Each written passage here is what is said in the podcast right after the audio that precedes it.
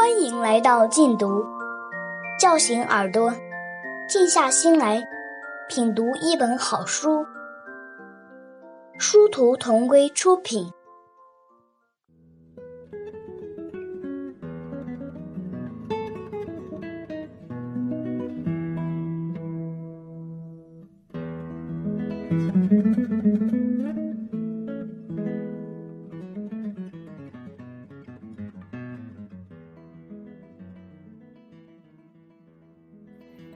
蓝色的海豚岛，美国斯奥尔泰尔著，富定邦译，一部情节跌宕的女孩版《鲁滨逊漂流记》，纽伯瑞儿童文学奖金奖，国际安徒生奖。第一章，阿留申人来到海豚岛。阿留申人驾船来到我们岛那天的情形，我还记得。起初，那船浮在海面上，像一个小小的贝壳；后来渐渐变大，像一只收起翅膀的海鸥；最后，在初升的太阳中显出它的本来面目，原来是一艘挂着两张红帆的红船。我和弟弟来到峡谷口上，这条峡谷蜿蜒而下，一直伸展到一个名叫珊瑚湾的小海湾。那里春天生长着许多块根植物，我们正是去采集这种野菜的。我弟弟拉莫还是个小孩儿，只有我一半大，我当时才十二岁。对那些活过许多岁月的人来讲，他真是小的可以。他手快脚快，像只蟋蟀，兴奋起来也正好跟蟋蟀一样愚蠢。正因为这个缘故，为了让他多帮我采集一些野菜，不要到处乱跑，我对我看到的贝壳或是收起翅膀的海鸥，都闭口不说。我用削尖的木棍在灌木丛中挖个不停，好像海上什么事情也没有发生似的。即使当我确定那只海鸥原来是一艘挂着两张红帆的大船时，我也没有吭声。可是世界上什么事情都很少瞒得过拉莫的眼睛，他有一双黑得像蜥蜴一样的眼睛，很大很大。而且跟蜥蜴的眼睛一模一样，有时候看上去睡眼朦胧，其实这正是他看东西看得最清楚的时候。拉莫的眼睛现在正是这样，半睁半闭，跟一只蜥蜴躺在石头上，正准备弹出舌头去捕捉苍蝇时完全相像。大海那样平静。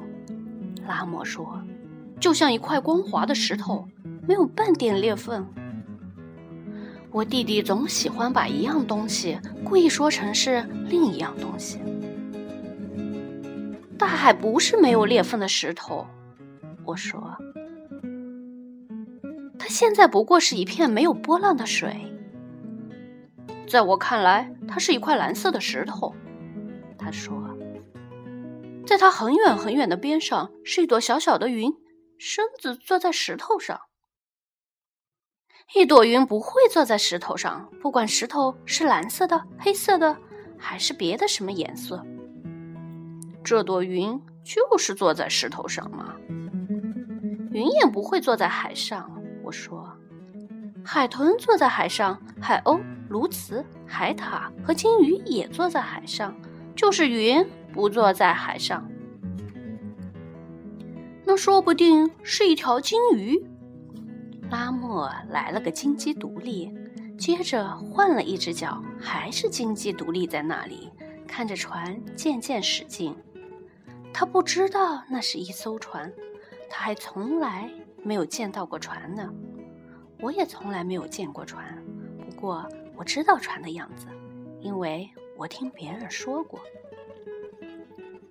你在那里看着大海发呆，我说：“我在这里挖野菜，到时候野菜只有我的份儿，没有你的份儿。”拉莫用棍子戳起土来，可是那艘船越驶越近，船帆透过晨雾，泛出一片红光。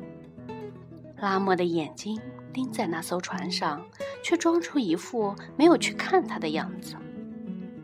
你看见过红金鱼吗？他问。看见过，我说，尽管我从来没有看见过。我看见过的金鱼都是灰色的。你还小呢，海里游的东西哪能都看到过呢？拉莫尔挑起一把野菜。准备丢到篮子里去，忽然，他把嘴张得大大的。过了一会儿，才重新闭上。独木舟，他喊叫道：“一条大独木舟，比我们所有的独木舟加在一起还大，还是一条红颜色的呢。”究竟是独木舟还是船，拉莫并不在乎。一刹那功夫，他已经把野菜抛向空中，撒腿就跑。穿过灌木丛，一路跑，一路哇哇直叫。我还在继续采集野菜，但我挖的时候，两只手抖个不停。事实上，我比弟弟还要激动。我知道那是一艘船，不是什么大独木舟，而且。我还知道，来一艘船背后还有许许多多文章。我想丢掉棍子，也跑过去看看，不过还是克制住了，因为我知道村子里的人需要野菜。我把篮子装得满满的时候，耳流圣人的船已经绕过我们岛四周宽大的海草区。来到珊瑚湾的两块大礁石之间，而刘圣人到来的消息已经传到了卡拉斯阿特村。村里的男人已经拿着武器，沿着弯弯曲曲的小道飞快地奔向海岸。村里的妇女则聚集在方山边上。我也穿过茂密的灌木丛，迅速跑下峡谷，来到海边的峭壁上面。我蹲下身子，趴在那里，下面就是海湾。那时候已经退潮，太阳照耀着海滩上白色的沙子。我们村里的男人有一半站在海边，其余的人则隐藏在小道尽头的岩石后面，准备一旦来者不怀好意，就向他们发动进攻。我蹲在矮小的灌木丛中，努力使自己不掉下崖去，既要把自己隐藏好，又要对下面发生的事情看得清、听得明。正在这时，船上放下一只小船，小船上有六个男人划着长桨，他们的脸很宽，黑色的头发油光发亮，披散下来遮住了他们的眼睛。他们走得更近了一些，我看得清他们鼻子上有骨头做的装饰品。这些人的后面还有一个黄胡子大汉站在小船上。以前我从来没有见到过俄国人，但是我父亲给我讲过俄国人的事。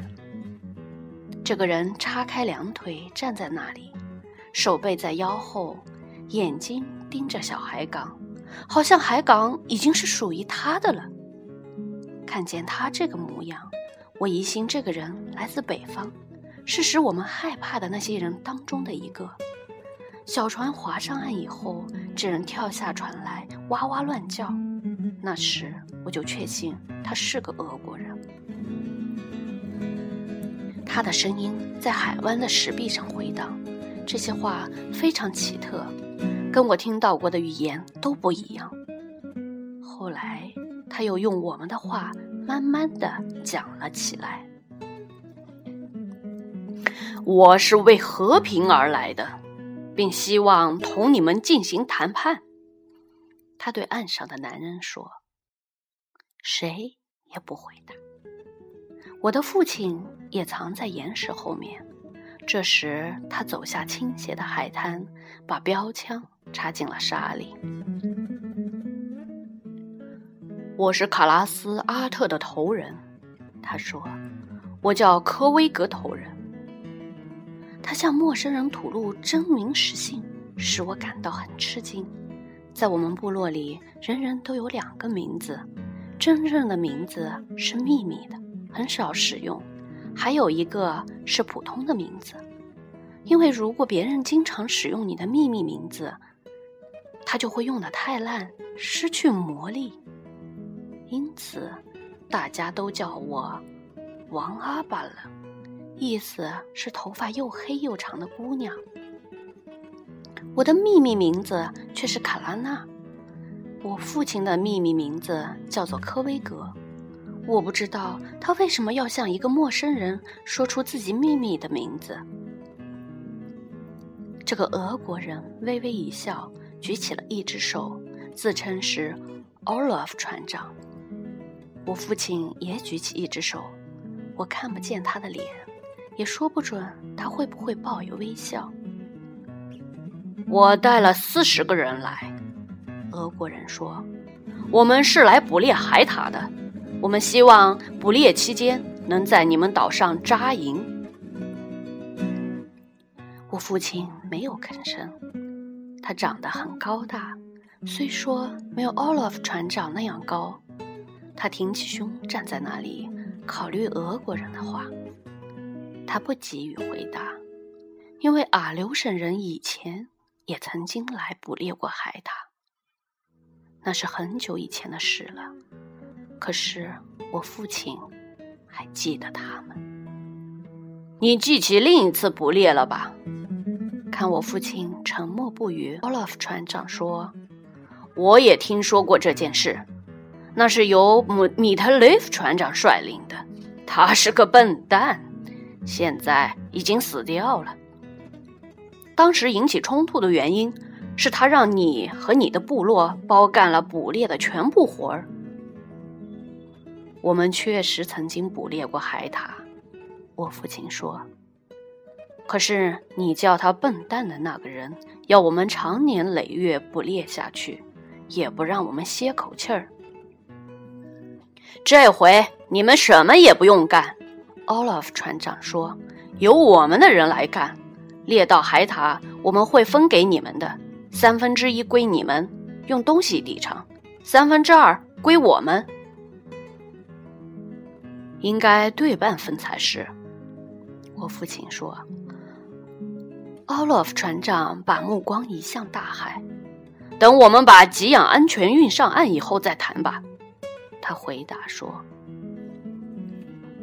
那天上午天气晴朗，只有一点儿微风，但是每年这一季节中的暴风雨随时会来，所以我们明白为什么俄国人急于把东西。搬到我们岛上来，最好现在就谈妥。我父亲说。奥洛夫船长向我父亲走开两大步，然后又回转身来对着他：“既然工作由我们干，而且工作很危险，分给你们三分之一是公平的。”我父亲摇摇头。俄国人抓了抓胡子。既然大海不是你们的，我为什么非要分给你们一份呢？蓝色的海豚岛周围的海域是属于我们的，我父亲回答说。他的语调十分温和，他生气的时候总是这样。你是说从这里到山塔芭芭拉海岸二十里格以外吗？不。只是和这个岛连接的水域和海獭聚居的地方。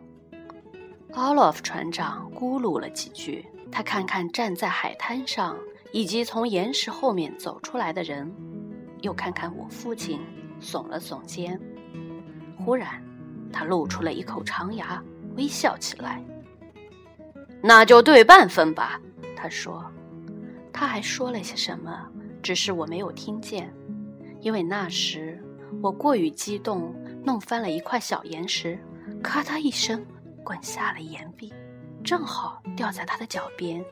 海滩上人人都在往上看，我悄悄地离开了矮树丛，一口气跑上了方山。